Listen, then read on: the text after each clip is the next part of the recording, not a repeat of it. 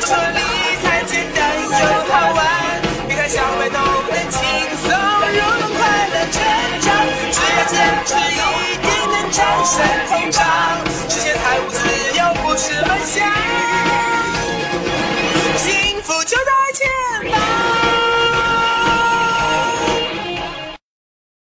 来，走过路过不要错过，立哥说理财，今天接着说比特币。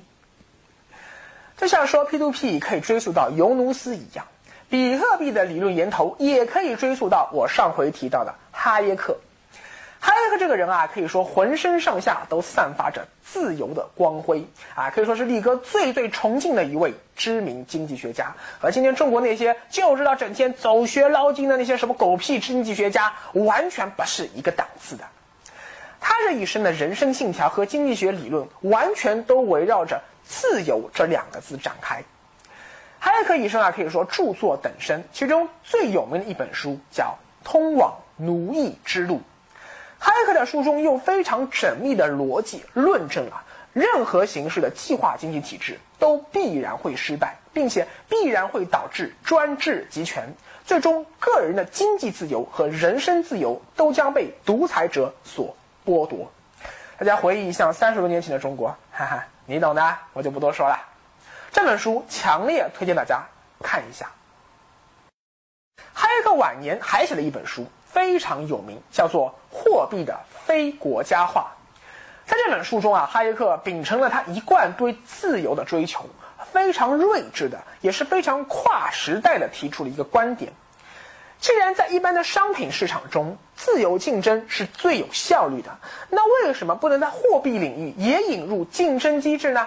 换句话说，哎。谁规定说货币一定得由国家中央银行发行的？哦，人民币上只能写中国人民银行啊？为什么不能写力哥屌丝银行呢？凭什么私人不能发行货币呢？要知道，在私人货币自由竞争的过程中，那些流动性最好的、使用最方便的、制作成本最低的、最能抗通胀的、最优秀的货币。自然而然在竞争中会脱颖而出，从而大大提高货币本身的使用效率。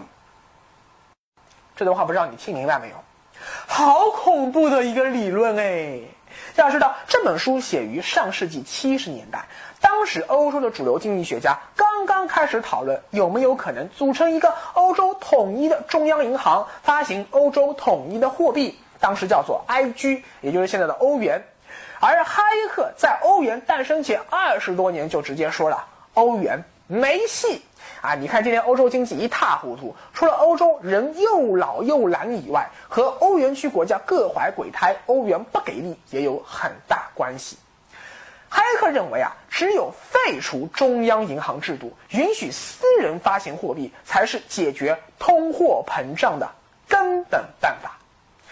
哈耶克这套理论啊，就为比特币的出现奠定了理论基础。这本货币的非国家化也被今天的比特币死忠视为圣经。到了上世纪八十年代，随着 IT 技术的突飞猛进，另一位非常伟大的经济学家弗里德曼提出了一个非常大胆的设想。有没有可能通过计算机程序设置一套自动化装置，让程序自己来发行货币？这样就可以避免各国央行人为的随意开动印钞机，引发通货膨胀问题。哎，你看，这个时候就已经出现了比特币的苗头了哦。这边说一句啊，这些经济学家在力哥说理财片头曲那些快速跳动的小人头像里都出现过，但还有两个很关键的技术难题没有办法解决。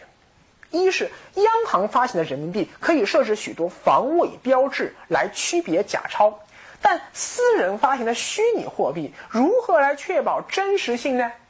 我们都知道呀，互联网时代信息爆炸，连博士写论文都是 Ctrl C Ctrl V 就轻松搞定的。你这货币其实就是一串程序代码，我怎么才能保证不被人家拷贝出一个伪造的虚拟货币呢？或者说，两串一样的源代码摆在你面前，嗨，你知道哪串是真的，哪串是假的吗？第二个问题啊，是私人发行的货币也得像人民币一样，有百分之一百的流通性，任何人一拿到手上就能马上当钱用，那就必须得是不记名的，这样流通性才最高嘛。一旦它脱了银行系统，同样可以自由正常的运转。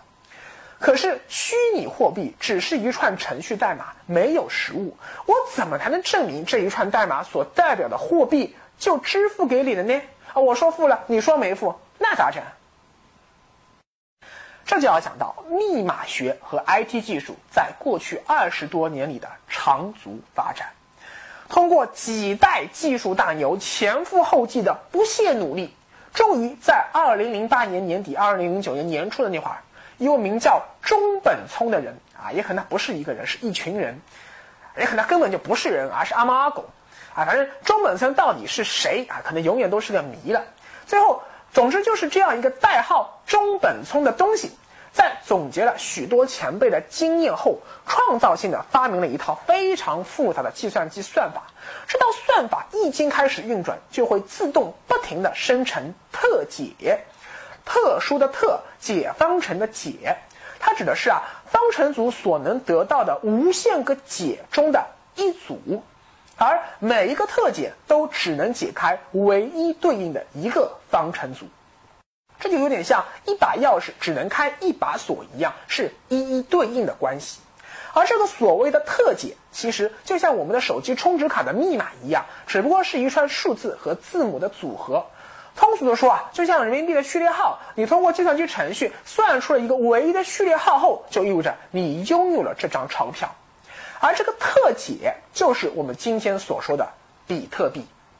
而通过最先进的电脑运行中本聪的这套程序，以寻找这个特解的过程被称为挖矿。而那些痴迷于挖矿赚钱的人就叫矿工。哎，说实话呀，全世界没有多少人真的能把比特币背后的运作原理完全搞明白。只有那些既很懂密码学又很懂计算机科学的理工科大牛才能说明白。像力哥这样的文科男，其实我也不太懂啊，我只能尽量通俗的把这个问题给你说明白了。由于这个特解是唯一的，只要你在计算机算出来了以后，其他的电脑就再怎么算也算不出来了，所以这就避免了假币问题。又因为中本聪通过密码学的程序设定，比特币的所有权只能被真实拥有者转移一次。注意啊，仅仅只能转移一次。一旦转移完成了，原主人就失去了对这枚比特币的所有权。就像我们给手机充值时，你重复输入相同的卡号密码就会被系统拒绝一样。具体它是怎么做到的呢？哎呀，这个就太复杂了，我也说不清楚。不过总而言之，这样又解决了第。二个难题，力哥说理财简单又好玩，跟着力哥走，理财不用愁。比特币牛逼的地方还不止于此，它更牛逼的地方在于，在比特币诞生之时就已经设定好了比特币被挖掘出来的速度和总量。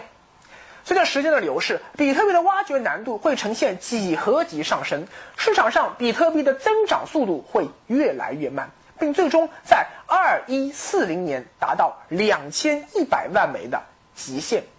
这就解决了包括哈耶克和弗里德曼在内的无数自由派经济学家一生所追求的一种梦想，那就是创造一种不会产生通货膨胀的伟大货币。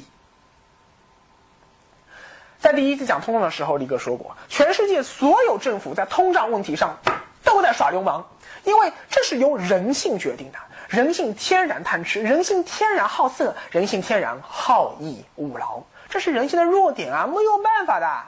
当一个由一群人组成的政府有权利通过印那么一张张小纸片就能轻松获得财富的时候，那政府天然就会采用各种借口来多印一点钱，再多印一点钱。哪怕你这家央行是独立于政府的，哪怕你把控制物价作为首要的宏观调控目标，你还是会不自觉的多印一点钱，再多印一点钱，因为你知道，万一你印少了，通货紧缩了，那你可能就是经济衰退的罪魁祸首了。啊，关于通胀和通缩的利弊关系啊，还请回头去看第一季第六集去。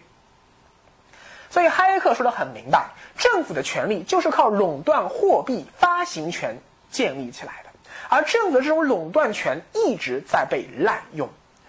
作为依靠 P2P 点对点技术产生的虚拟货币，比特币天然就是一个去中心化的支付系统。它没有中央处理器，没有中央银行，任何人都可以创造比特币，都可以使用比特币。这难道不是一个伟大的金融创新吗？假如今后比特币真能够取代美元、欧元这些主权信用货币，彻底消灭通胀魔鬼，那这难道不是一个美丽新世界吗？好了，我们来总结一下比特币的优点吧。